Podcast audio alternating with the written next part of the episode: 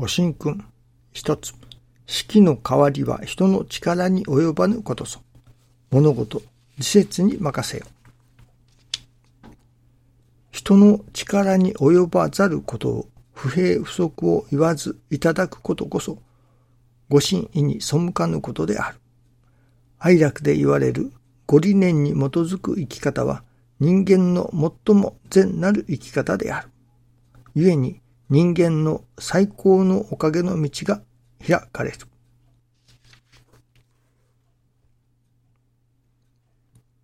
人間の最高のおかげの道が開かれる。と師匠はそれこそ断言しておられます。であるからには、その師匠のおっしゃる人間最高のおかげの道というものをいただかねばならないなと、昨日今日思わせられます。師匠に喜んでいただくための信心。師匠に喜んでいただくためのおかげをいただき表していく。その、まずは私どもが自分自身が喜ぶことのため、自分を喜ばせるためにおかげをいただく、あるいは信心をさせていただく、いろいろなことをさせていただく。それらは大概自分を喜ばせることのための何かであると思うのですね。そこからもう一歩先に進んで、それこそ親孝行ではありませんけれども、親に喜んでいただきたい。親を喜ばせることのために、信心をするというのか、何かをするということになりますね。その自分を喜ばせることのためというところから親を喜ばせることのためということに変わってきますね。育つというのでしょうかね。そしてそれがさらに師匠が喜ばれることのために何かをさせていただく。それが師匠に喜んでいただきたいという一年からの何かということになりますね。それは信心をするということにもつながりましょうし、師匠に喜んでいただくために、この教えに取り組むということでもありましょうし、おかげをいただくでも師匠に喜んでいただくために、こうあることが師匠が喜んでくださる。といったような取り組みになってくると思いますね。その最高のおかげがいただけれる道だと。その一つには、やはり私どもの喜びとするものが自らの喜びのために、例えば、新人なら新人をするということ、そこから出発して、まあ中には、親孝行のために新人を始めるという人もおられるでしょうけれども、その、やはり、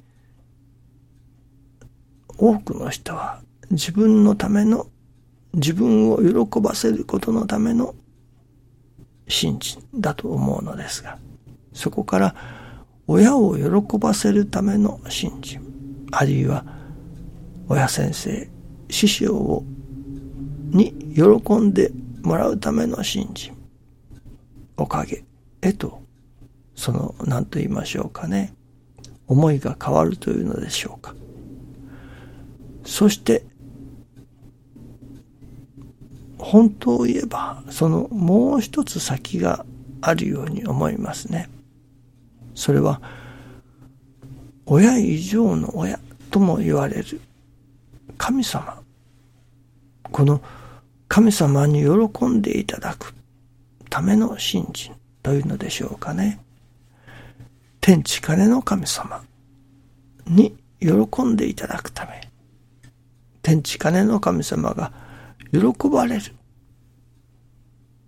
ことをさせていただこう。そういう私どもの心のありようにならせていただこうというわけですね。そしてこのおかげをいただくでも、それこそ人間最高のおかげと、人間の最高のおかげ、それをいただく。そのおかげをいただくことによって、私が喜ぶことのために、その最高のおかげをいただこうというのではありませんね。師匠がおっしゃるその人間最高のおかげ。それをいただくことが、これは私の喜びではない。師匠が喜んでくださることだと。して、そのおかげをいただいていこう、いただきたい。いただかせてください。という願いを持つことだと思いますね。私がいただきたいからいただこうとするのではない。また願うのではない。そのおかげをいただくことが師匠が喜んでくださる。またひいては神様が、天地金の神様が、その人間最高のおかげをいただくことが、天地金の神様が、のお喜びになる。神様が喜んでくださる。こととしてそのおかげをいただいていきたい。という願いになってくるということですね。私どもが自分を喜ばせることのために何かを願うという信心から親様が喜ぶため、あるいは親先生が、あるいは世の人々が喜んでくださることのために、そしてひいては、天地の親神様、天地金の神様が喜んでくださることのために何かをさせていただこう。おかげもいただかせていただこう。という、その、それら一切の願いが、自分を喜ばせることのためではない。神様が喜んでくださることのために、こうさせていただきたい。という願いへと変わってくる、育ってくることだと思うのですね。なるほど、おかげをいただきたいと願います。しかしそれは私がおかげを願うというのではない。そのおかげをいただくことが神様が喜んでくださることにつながる。からそのおかげをいただきたい。という願いですね。昨日メールをチェックしましたら、ポドキャストのビデオ版が始まるということで、その案内が来ておりました。その申し込みをウェブサイトでしておりましたら、人数が今現在あなたのポッドキャストを何人聞いておりますかとか、YouTube を何人見ておりますかとかいう項目がありました。まあ、最低で1000人以下とか、まあそれこそ1万人とか10万人とか大きな数の視聴者数が書いてありました。私などはとてもビビたるもので、それこそゼロに等しいような視聴者の数ですけれども。それを見せていただき、ああ、これは今まではそれこそ視聴者の数とかあまり気にしておりませんでしたけれども、これはより多くの人に視聴していただかねばならない。それが神様も喜んでくださることに違いないなと。師匠も喜んでくださることだろうなと。師匠はよくお届け数、日々のお届け数、そして月に、あるいは年間のお届け数が増加すること。これを自らの信心のバロメーターの一つとして捉えられていたようにあります。ですから、お届け数が増加することを、まあ、喜んでおられましたね。これは私もこの視聴者数が増えるということ、一人でも多くの人に聞いていただく。そのことを願いとする。その増えることが、これは師匠も喜んでくださる。神様も喜んでくださることに違いないなと。これは師匠に喜んでくださるためにも、その視聴者数ですか、が増えることを願わせていただかねばならんなと。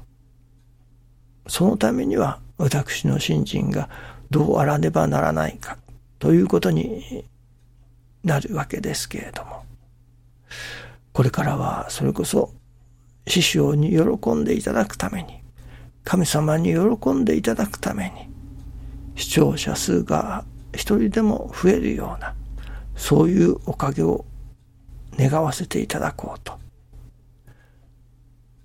今朝はそう思わせられています。